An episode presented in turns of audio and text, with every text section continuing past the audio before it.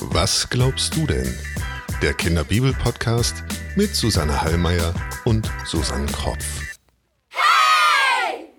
Herzlich willkommen zur vierten Folge unseres Kinderbibel-Podcasts Was glaubst du denn? Mein Name ist Susanne Hallmeier und ich spreche heute wieder mit Susanne Kropf, Pastorin in der Christuskirche Hamburg-Othmarschen. Hallo Susanne. Hallo Susanne. Wir finden, die Bibel ist ein total spannendes Buch. Es gibt viele großartige Geschichten, in denen es viel zu entdecken gibt. Es gibt Geschichten über Wunder, über Geheimnisse, über Gerechtigkeit und auch über Ungerechtigkeit, über Helden, die aber auch manchmal einsam und verzweifelt sind oder Fehler machen. Wir möchten euch diese Geschichten erzählen und euch mitnehmen auf eine Entdeckungsreise durch dieses Buch der Bücher. Hier im Podcast sprechen wir über die Geheimnisse der Bibel und vor allem darüber, was für Kinder in diesen Geschichten steckt.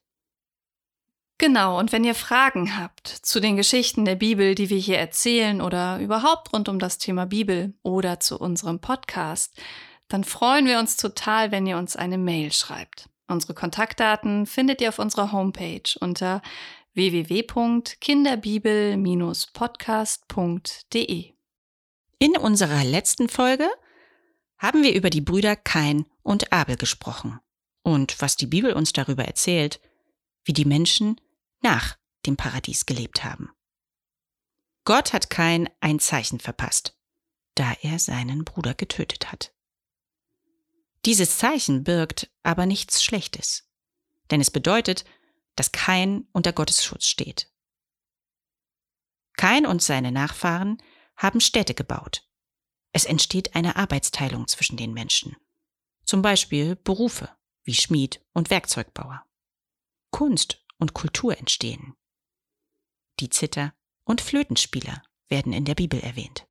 Und wir bewegen uns hier immer noch in den Geschichten vom Alten bzw. Ersten Testament.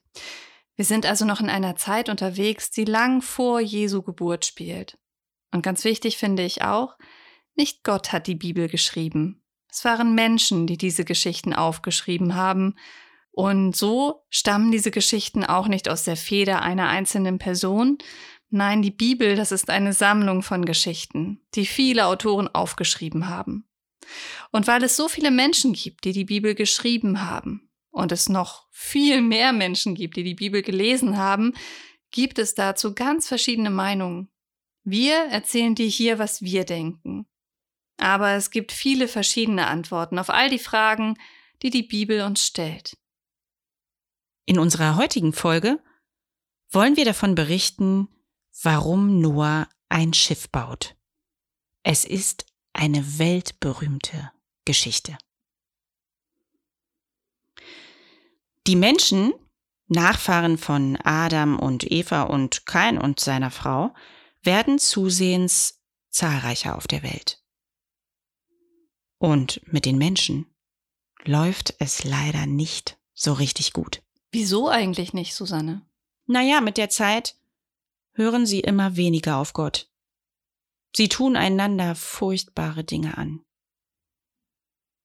und stiften ein riesiges Chaos.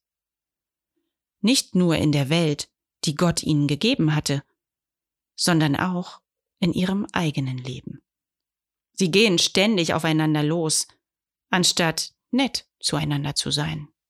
Sie klauen sich gegenseitig ihre Felder und ihre Schafe. Sie verprügeln einander und reden schlecht über ihre Nachbarn. Und benehmen sich überhaupt so, dass Gott nur traurig mit dem Kopf schütteln kann. Gott schaut auf die Menschen, seine Schöpfung, und sieht, dass die Menschen nicht gut miteinander sind und wird darüber sehr bedrückt. Er fasst schweren Herzens einen neuen Plan. Und wie der aussieht, das hören wir uns jetzt mal an.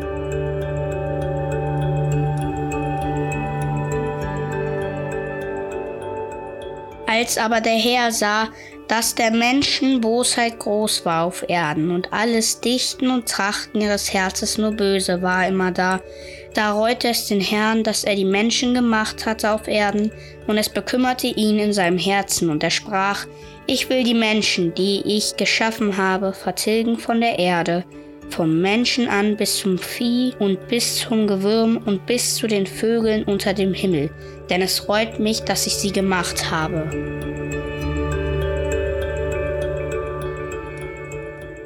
Gott ist ziemlich traurig und wütend, und er sieht ein, das, was ich mir hier mit den Menschen ausgedacht habe, das funktioniert nicht. Die leben nicht so, wie es gut wäre, sondern die sind gemein zueinander und die denken nur an sich. Er weiß ich keinen anderen Rat mehr. Mit denen wird das hier nichts mehr. Mit denen kriege ich keine gute Welt hin, das steht fest. Dabei ist die Welt doch so schön geworden. Das wird nichts. Schluss, aus, vorbei. Und nun will Gott seine ganze Schöpfung schweren Herzens lieber vernichten, bevor alles noch schlimmer wird. Alles auf der Erde soll weg. Gott beschließt also, noch einmal von vorn zu beginnen. Aber bevor er die große Vernichtung seiner Schöpfung startet, sieht Gott Noah, einen frommen Mann.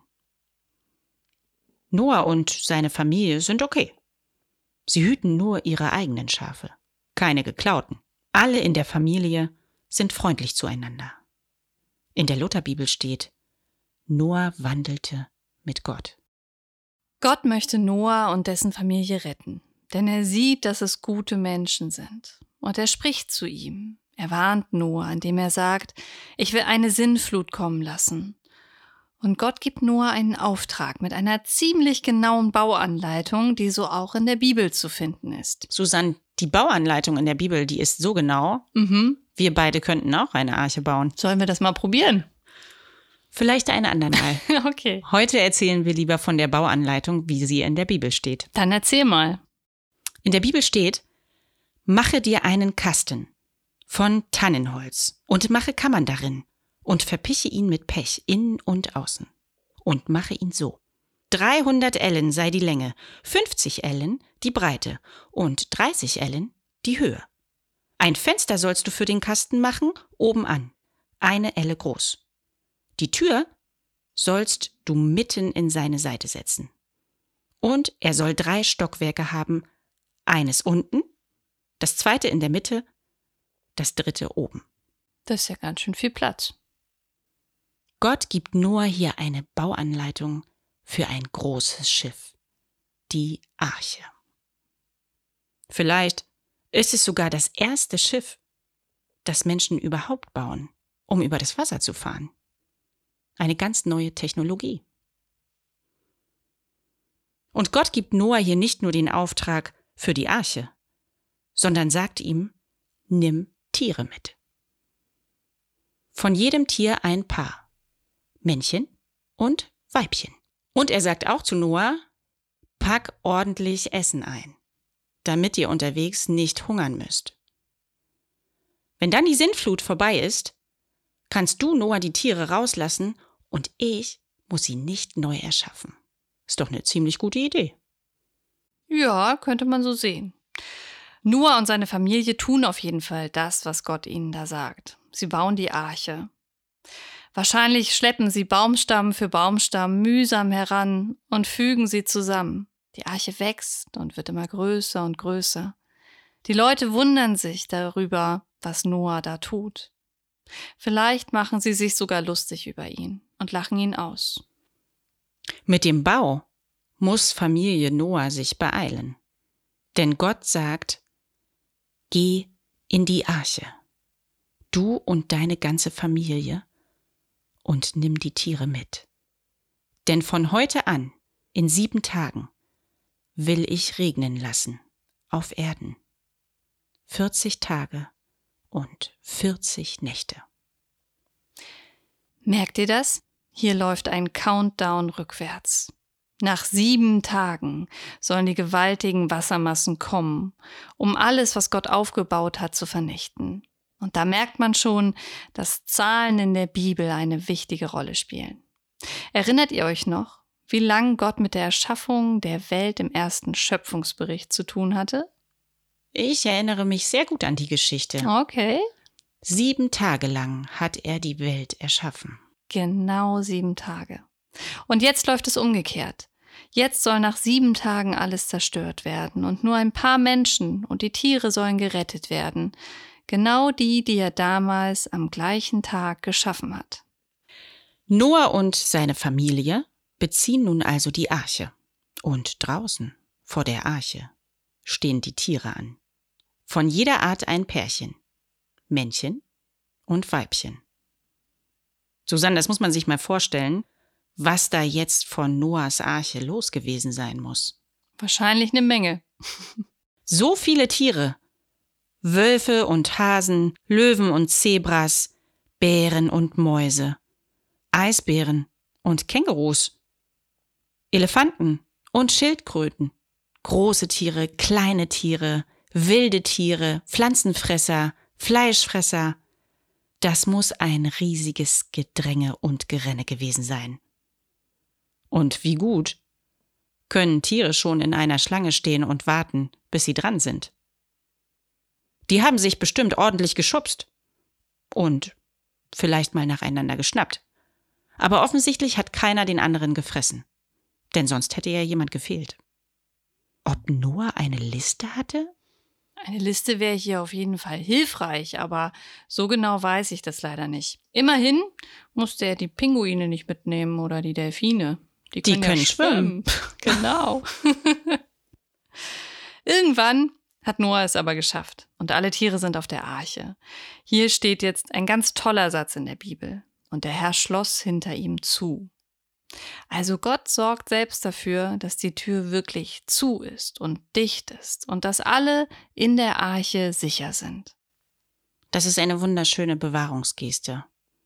Denn Gott prüft selber noch einmal, ob die Arche auch wirklich wasserdicht ist. Und nun schickt Gott eine gigantische Sintflut. Wassermassen. An diesem Tag brachen alle Brunnen der großen Tiefe auf und taten sich die Fenster des Himmels auf.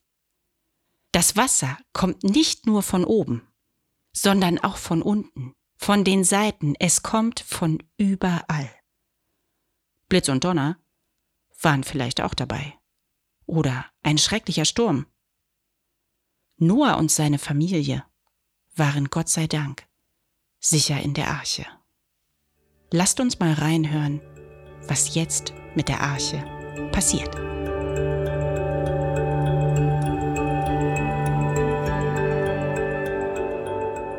Und die Sintflut war 40 Tage auf Erden, und die Wasser wuchsen und hoben die Arche auf und trugen sie empor über die Erde.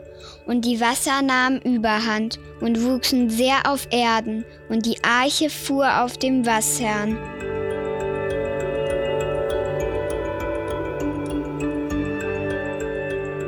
Wasser nahmen Überhand und wuchsen so sehr auf Erden, dass alle hohen Berge unter dem ganzen Himmel bedeckt wurden.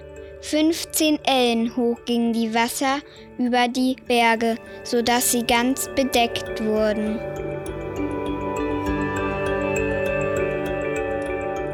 Und die Wasser wuchsen gewaltig auf Erden, 150 Tage.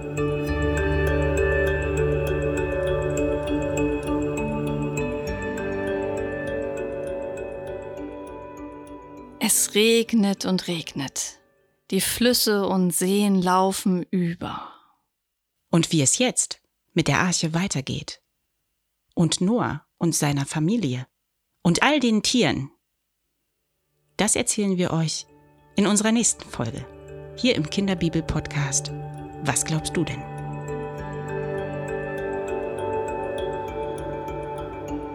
Was glaubst du denn? Der Kinderbibel-Podcast mit Susanne Hallmeier und Susanne Kropf. Bibelzitate gelesen von Niklas Hallmeier und Carlotta Kiesling. Produziert von Jennifer Lindenberg.